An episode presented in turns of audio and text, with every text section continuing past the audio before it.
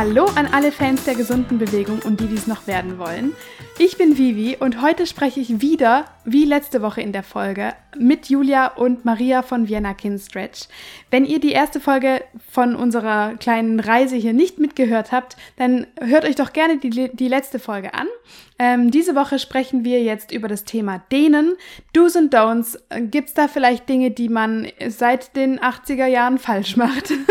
Gibt's da vielleicht ein paar Yoga-Posen auch, wie zum Beispiel die äh, Rumpfvorbeuge, die man ähm, vielleicht differenziert betrachten sollte, beziehungsweise die man nicht unbedingt perfektionieren muss, bis ähm, die Hamstrings äh, zwei Meter lang sind. Genau, über so solche Dinge sprechen wir heute und ich kann euch sagen, wir haben das Interview ja schon letzte Woche aufgenommen. Ich bin sehr, sehr gespannt, wie ihr es findet. Ich hatte einen Riesenspaß, ähm, ein bisschen rumzunerden mit den beiden und bin mir sicher, dass ihr auch einige Aha-Momente haben werdet, wenn ihr das anhört. Also wünsche ich euch jetzt ganz viel Spaß. Es geht los. Trommelwirbel.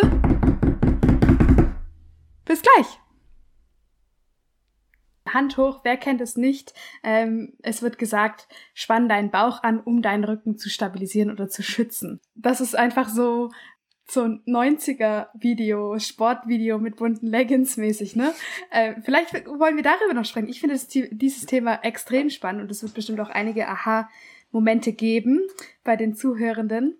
Ähm, was würdet ihr sagen, ist an dieser Aussage problematisch?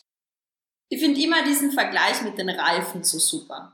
Also wir denken immer, dass quasi ein Winterreifen, der jetzt ein gutes Profil hat, ähm, vergleichbar ist jetzt mit dem Sixpack, dass uns der helfen wird, quasi über den Berg hinaufzufahren. Aber das Problem ist, wenn da keine Luft in diesem Reifen drinnen ist, dann nützt mir das beste Profil gar nichts. Also dann ist es komplett egal, weil ich kann nicht auf meinen Felgen den Berg hinauffahren. Und dann zu verstehen, dass es mit der Chorstabilität ähnlich ist. Es ist nicht so, dass die Muskulatur keinen Wert hat. Die Muskulatur ist natürlich, das Profil vom Reifen ist interessant. Aber was viel interessanter ist, ist die Luft, die im Reifen drinnen ist. Die, die wird entscheiden, quasi kann ich dieses Profil, das der Reifen hat, nutzen oder, wie der vorher schon gesagt habe, fahre ich auf den Felgen herum und wundere mich, warum mein gutes Reifenprofil, aka mein Sixpack-App, mir nicht hilft in meiner Chorstabilität.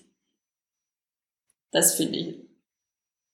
Und um eben ne, überhaupt einen Kanister zu schaffen, wo ich diesen Druck halten kann, brauche ich einen Brustkorb und ein Becken, das in, das bin ich wieder beim Englisch angelangt, in einem guten Stack, wie sagt man auf Deutsch, die einfach wirklich gut zueinander Stapel. positioniert sind, gut gestapelt sind und nicht in so einer offenen Scherenposition. Wenn man sich denkt, jetzt sagen wir mal, hier ist die Vorderseite des Körpers und hier ist die Rückseite, wenn mein Brustkorb vorne eben in diesem Flair ist und mein Becken in einer ventralen Kippung, also nach vorne gekippt ist, dann bin ich in so einer offenen Schere und dann habe ich dann keine Möglichkeit, irgendwie Druck zu halten. Und das Problem ist nicht, dass diese Position schlecht ist, sondern das Problem ist, dass diese Position oft die einzige Position ist. Und das ist, wo die Probleme beginnen aufzutreten. Es ist kein Stress, mal in eine Rückbeuge zu gehen, es ist kein Stress, mal in eine Vorwärtsbeuge zu gehen. Also wir sind keine Verfechter von das Leben passiert in einer neutralen Haltung und man ist immer übereinander gestapelt. Aber die Frage ist, kann ich überhaupt irgendwann mal in diese neutrale Position kommen oder lebe ich in einer Rückbeuge? Und das passiert bei vielen von uns, dass wir in dieser Rückbeuge leben und gar nie diese Position. Wir haben nur eine Option und wundern uns, warum wir Probleme haben, anstatt dass wir viele Positionen haben, um quasi unserem Alltag, der in sehr vielen Positionen passiert, gerecht zu werden. Genau, ich, ich will noch mal ganz kurz übersetzen. Also wenn ihr euch vorstellt, das Zwerchfell ist ähm, sozusagen wie so eine längliche Pizza, eine ovale Pizza oder auf jeden Fall eine flache, ähm, bewegliche, zwar feste Haut, aber beweglich. Und ähm, das Becken ist so eine Schüssel, nehmen wir einfach mal die klassische Schüssel. Und ihr seid, äh, wenn das Becken nach vorne gekippt ist, dann steht ihr sozusagen im Hohlkreuz. Und was Maria meinte mit dieser offenen Schere, anstatt dass es übereinander gestapelt ist, ist, dass die Schüssel nach vorne ausgekippt wird. Das heißt, vorne läuft das Wasser raus auf eure Zehen drauf sozusagen und ihr steht im Hohlkreuz da und das Zwerchfell oder diese Pizza, die ist nach vorne nach oben geneigt. Das heißt, äh, ihr könnt sozusagen den oberen Rand, ob mit Käse gefüllt oder nicht, äh, schon mal so ein bisschen besser riechen. Ja, das heißt, die stehen quasi nicht parallel übereinander, sondern äh, wie Maria schon sagte, in dieser Schere. Genau. Und wenn man eben permanent in diesem Hohlkreuz beziehungsweise wie Julia gesagt hat, in dieser Rückbeuge, Rückbeuge lebt ähm, und eben ja, das Core oder die, die, die vordere Muskulatur auch nicht dazu benutzen kann, dass man auch mal wieder in diesen Stapel kommt, dann lebt man quasi in, in seiner Rückbeuge oder in seinem Hohlkreuz eben. Genau. Yes. Oh, ich wusste, das wird so Spaß machen, mit euch das zu besprechen. ah, es, äh, man sollte viel öfter solche Nerd-Talks machen. Das ist äh, das Größte auf jeden Fall. ja, ich finde die Zwerchfellpizza ist, ist super, also. Das ist immer mein Lieblingsteil von unseren Klassen, wenn die Klasse vorbei ist und dann nachher die Super-Nerds bleiben und wir dann genau solche Gespräche führen. Yes. Genau. Ja, auf jeden Fall. Ja, cool. Also, ähm, ein Teil von The Membership, wie ich jetzt gelernt habe, ähm, ist es ja, dass wir zum Beispiel CARS machen, also Controlled Articular Rotations, zu Deutsch auch kontrollierte Gelenkskreise. Ich weiß nicht, warum sich auf Deutsch immer alles viel, viel langweiliger anhört, aber so ist es. Ähm, genau, und bei diesen kontrollierten Gelenkskreisen geht es ja darum, correct me if I'm wrong, dass wir unser Gelenk, das, das wir damit äh, bewegen wollen, in der bestmöglichen Qualität, schmerzfrei in die größte Range of Motion, also die größte Bewegungsfreiheit bringen. Ne? Und dass wir dadurch auch ähm, das, was FRC ist, Functional Range Conditioning, also die funktionelle Reichweite des äh, oder Bewegungsgröße des Gelenks, dass wir das ähm, konditionieren bzw. trainieren. Ähm, wie unterscheidet sich das vom Thema Dehnen und warum ist vielleicht denen auch nicht so, das statische denen nicht so der Burner. Das heißt, wir müssen uns eigentlich gar nicht darüber unterhalten, dehnt man sich vor dem Sport, dehnt man sich nach dem Sport, sondern vielleicht müsste man eher fragen, warum führst du eine Sportart aus, die dein Gelenk in nur einer bestimmten Position nutzt, ähm, so dass du dich dehnen musst, weil du sonst verkürzt in Anführungsstrichen. Genau. Ähm, Maria, magst du eintauchen in das Thema, warum Cars? Warum, warum FRC? Und warum nicht statisches Dehnen? Wir können uns einfach gegenseitig die Bälle okay. zuspielen. Das schaffen wir, glaube ich. Okay, viele Sachen jetzt. Ähm, das schaffen wir.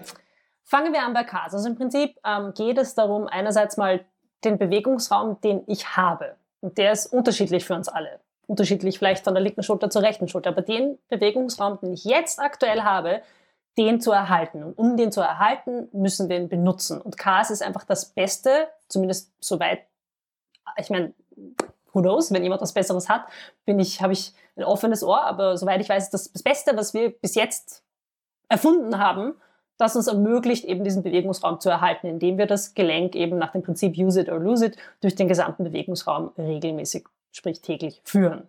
Okay? Das ist ein Zweck von CARS. Wir können CARS aber auch als Assessment Tools benutzen, also, also als Evaluationstool benutzen, weil wenn mir jemand jetzt, wenn ich jetzt jemanden beibringe, wie er eine Schulter durch den gesamten Bewegungsraum durchführt und ich sehe, dass dieser Bewegungsraum in gewisse Richtungen relativ klein ist, okay, dann gibt mir das schon mal ein paar Hinweise, wo Limitierungen sind. Das ist das eine. Und das andere ist ähm, Gelenkspflege oder einfach Nahrung ins Gelenk zu bringen. Das einzige wirklich, was wir machen können, um Gelenke zu nähren mit Gelenkflüssigkeit und so weiter, ist Bewegung. Das ist nicht so wie Muskeln, dass die jetzt extrem gut vaskulär versorgt sind, sondern wir brauchen Bewegung, damit dort Nahrung hinkommt. Genau. Vaskulär, um, ähm, die andere, der andere. Mhm. Sorry, ich, ich versuche ja, immer nur ein bisschen zu übersetzen, weil äh, ich kenne das, no offense, ne? ich kenne das total, man spricht einfach und ähm, ja, ich versuche einfach ein bisschen zu übersetzen. Das ist nämlich auch der Sinn dieses Podcasts, dass die Menschen Bewegungskompetenz erlangen, beziehungsweise auch Kompetenz für ihren Körper. Also vaskulär versorgen bedeutet einfach, dass die Gelenke an sich nicht großartig äh, gefäßmäßig gefäßlich. Ich ja. weiß nicht, gibt es da ein Adverb von diesem? also mit Gefäßen versorgt sind. Mit Gefäßen ausgestattet genau. sind, genau. Ja, und dass wir die Gefäße, äh, dass wir die Gelenke durch Bewegung ernähren und pflegen müssen. Genau. So. Genau. Dass das die Sprache unserer Zellen ist. Das ist, das fand ich immer sehr einleuchtend, wenn man dann sagt, wie kommunizieren wir mit unseren Zellen? Ähm, durch Ladung und die Ladung ist in dem Fall die Bewegung, die wir hier ausführen. Ich glaube, so, so, so ein Missverständnis, auf das viele Menschen haben, wenn es um Beweglichkeit ist, dass diese Beweglichkeit irgendwie auf magische Art und Weise irgendwie kleiner wird oder uns irgendwie rausgesaugt wird, wenn wir älter werden Und so ist es einfach nicht, sondern es Beweglichkeit, wir verlieren Beweglichkeit, wenn wir etwas nicht nutzen, weil es den Körper halt einfach Energie kostet, jetzt um einen Bewegungsraum zu erhalten. Sagen wir mal, ich kann meine Schulter jetzt so viel bewegen. Wenn ich das aber jetzt nicht regelmäßig tue, dann sende ich quasi meinem Körper ein Signal, dass ich das, sagen wir mal, diesen Bewegungsraum oder meine maximale Innenrotation, wenn ich das nicht regelmäßig nutze, dann sage ich dem Körper, hey gut, wir brauchen das nicht und er wird das halt einfach wegmachen. Er wird das einfach loswerden, weil warum soll er Kalorien für etwas ausgeben, was nicht genutzt Ich glaube, es wirkt, diese Dinge, vor allem wenn sie dann so fancy ähm, Namen haben wie Cars, Control Articular Rotation, das wirkt dann manchmal so kompliziert, aber es ist eigentlich wirklich, das Konzept ist eigentlich relativ simpel. Genau. Was ich sagen wollte, ich hatte in der Ausbildung, als wir irgendwann mal Physiologieunterricht hatten, den größten Aha-Effekt aller Zeiten oder zumindest einer der. Ähm, und zwar, dass die Totenstarre im Prinzip die Totenstarre ist, also wenn jemand gestorben ist, dann passieren ja ein paar Stunden und äh, also die passieren sowieso, aber das ist klar. Ähm, nach ein paar Stunden, wollte ich sagen, kann dieser Mensch, also ist der Mensch versteift oder auch das Tier, ne? Und diese Totenstarre, die passiert nicht, weil äh, der Mensch dann tot ist, sondern weil es keine Energie mehr gibt, die den Muskeln sagt, okay, ihr, ihr könnt jetzt locker lassen, sozusagen. Ne? Es braucht Energie, um gewisse ähm, ja, Agonisten, Antagonisten etc. in Bewegung zu halten. Und wenn die Energie nicht mehr da ist, dann kommt die Totenstarre. Und ähm, das war für mich damals so ein Wow, wow. genau.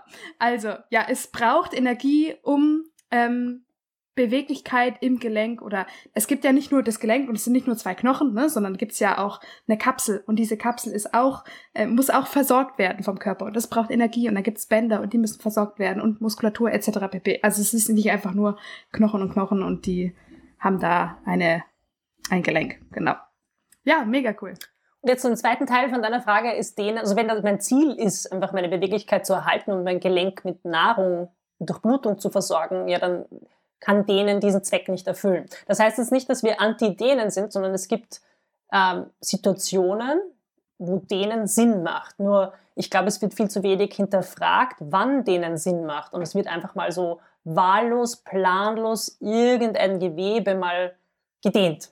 Einfach nur aufgrund dessen, dass man irgendwie ein Gefühl hat, dass irgendwas sich tight anfühlt. Und ich glaube, ähm, da versuchen wir mit unserer Membership, aber auch natürlich mit unseren Privatklienten anzusetzen, um mal überhaupt diese grundlegenden, wie soll ich sagen, ähm, Prämissen, mit denen viele Menschen ans Training herangehen, mal aufzuklären oder zu hinterfragen und zu erneuern. Ja, und ich, also ich glaube, da ist, da ist schon quasi der Punkt, dass man denkt, etwas fühlt sich verkürzt an. Also ist mein erster Impuls, es länger zu machen, auch wenn sich quasi die Länge des Muskels nicht verkürzt oder länger macht. Aber das ist so, da ist, da ist quasi schon so, da macht, da machen unsere Worte, da macht unsere Sprache etwas mit uns. Und ich glaube, deswegen wird so gern und so unhinterfragt gedehnt, weil es, es wirkt so simpel. Es fühlt sich etwas kurz oder eng oder unangenehm an. Okay, ich muss es länger machen, ich muss dehnen. Und dann ist quasi dieses Gefühl vorbei. Und anstattdessen mal zu hinterfragen, warum fühlt sich etwas immer verkürzt an? Warum ist, und warum immer an der gleichen Stelle? Also bei vielen Menschen ist ja immer die gleiche Stelle, die sich verkürzt anfühlt. Warum habe ich dauernd das Gefühl, dass ich etwas dehnen muss? Und da kann manchmal auch die Antwort sein, vielleicht ist dieser Muskel oder diese Muskelpartie, die dauernd gedehnt werden will, nicht kräftig genug. Oder vielleicht passt irgendwas mit meiner neurologischen Kontrolle nicht und ich kann quasi irgendeinen Teil nicht wirklich gut ansteuern. Und deswegen ist, fühlt sich dieser Teil ständig so unter Zug an. Und einfach dazu verstehen, dass dieser, dieses verkürzte Gefühl, dass es ein Gefühl ist. Und dass es nicht quasi in Stein gemeißelt ist, dass dieser Muskel kurz ist, sondern dass es ein Gefühl ist. Und aufgrund von diesem Gefühl ähm, kann man dann diese Körperregion sich anschauen, evaluieren, Assessment, was wir vorher schon geredet haben. Und dann mit diesen Tests wird man herausfinden, welche von diesen Möglichkeiten, denen, kräftigen, atmen, neu positionieren, die richtige Antwort sein wird. Aber nicht quasi sagen, Gefühl, Aktion. Ich glaube, das ist etwas, was ganz oft getan wird so. Es ist kurz, lass es uns dehnen. Genau, weil, also ich, ich denke, ganz oft ist eben auch diese, dieses Missverständnis, dass das, was wir fühlen, ähm, was unseren Körper betrifft, äh, gar nicht immer die Realität ist. Ne? Das ist einfach nur die Wahrnehmung, die wir, also unser Gehirn das etwas wahrnimmt und eben die Art und Weise, wie unser Gehirn ähm, das dann in unseren Körper spiegelt, sodass wir es dann wahrnehmen. Erstens mal, das ist natürlich, ähm, muss man wissen, um, um damit umgehen zu können, mit irgendwelchen Körpergefühlen. Und zweitens hast du vorhin gesagt, ähm, dass äh, das Thema Dehnen an sich, dass der Muskel sich nicht tatsächlich verkürzt, du hast äh, verlängert, du hast es so als als Selbstverständlichkeit hingestellt, aber es ist noch nicht Common Knowledge, dass ein Muskel, wenn man ihn dehnt, nicht länger wird. Also das ist, glaube ich, das, ich würde behaupten, 90 Prozent der in Europa lebenden Menschen glauben oder denken, das ist so, dass wenn man etwas dehnt, dass etwas länger wird. Also es ist nicht wie, wie wenn man ein, ein Haushaltsgummi nimmt und es auseinanderzieht oder Kaugummi oder sonst irgendwas, sondern deine Schmerztoleranz verändert sich, wenn du dich dehnst. Ne? Ja. Also ein ja, und die Toleranz, Dehnung auszuhalten, genau. verändert sich. Und die, und quasi. Genau. Ja. Ja. Und ich denke, Kom ja. kompliziert. Das ist viel komplizierter, als sich zu denken, ich dehne etwas und dann wird es länger. Und deswegen ist es, glaube ich, so schwierig, das in die Köpfe hineinzubringen, weil es viel mehr Sinn macht, zu sagen, etwas ist eng oder kurz und dann dehne ich es und dann ja. ist es länger, anstatt dass man sagt, es geht um die Toleranz, die dein Gewebe hier aufbaut. Und diese Toleranz kann sich verändern, je nachdem, welchen Input wir Genau. Geben. Und das kann sich auch äh, innerhalb von Sekunden durch die richtige Ansprache des Gehirns verändern. Ne? Also es ist nicht immer so, dass denen immer lange dauern muss oder beweglicher werden oder wie auch immer. Das kann sich so schnell ändern, wenn man den richtigen Cue gefunden hat. Genau. Ja, ich glaube, Maria, die, äh, die will seit einer Minute was sagen, ne? Ähm, Erzähl ich habe schon wieder vergessen. Ähm, was wollte ich sagen? Ach ja, das Absurde ist ja oftmals, dass ähm, viele Menschen, die glauben, dass sie etwas dehnen müssen. Ich habe, ich glaube, ein Jahrzehnt lang geglaubt, ich muss meine Hamstrings, die äh, Oberschenkelbeinrückseiten dehnen. Wer nicht? Ja. Hey, und um diese Frage zu beantworten, schicke ich euch in die nächste Folge, beziehungsweise wir schneiden hier jetzt einfach einmal Schnipp, Schnapp und ihr dürft die Beantwortung auf die Frage, was ist das mit den Hamstrings, wie sinnvoll ist es, die zu dehnen, warum haben 90 Prozent der Menschen damit äh, vielleicht in der Vergangenheit eine nicht so ganz kluge Entscheidung getroffen? Genau, darüber sprechen wir in der nächsten und letzten dritten Folge mit Julia und Maria. Ich freue mich, wenn ihr wieder mit dabei seid. Ich freue mich vor allem, wenn ihr was mitnehmen könnt und irgendwie einen Aha-Moment hattet. Ähm, ja, und natürlich freue ich mich auch, wenn ihr die Folge einer Freundin schickt, die zum Beispiel dieses Thema interessieren könnte, weil sie Probleme mit ihrem Rücken hat oder im Hohlkreuz immer rumhängt oder wie auch immer. Genau. Ähm, ich sag mal an dieser Stelle Tschüss und bis bald, denn ich hoffe, du bist bei der nächsten Folge wieder mit dabei. Bis dann, deine Vivi.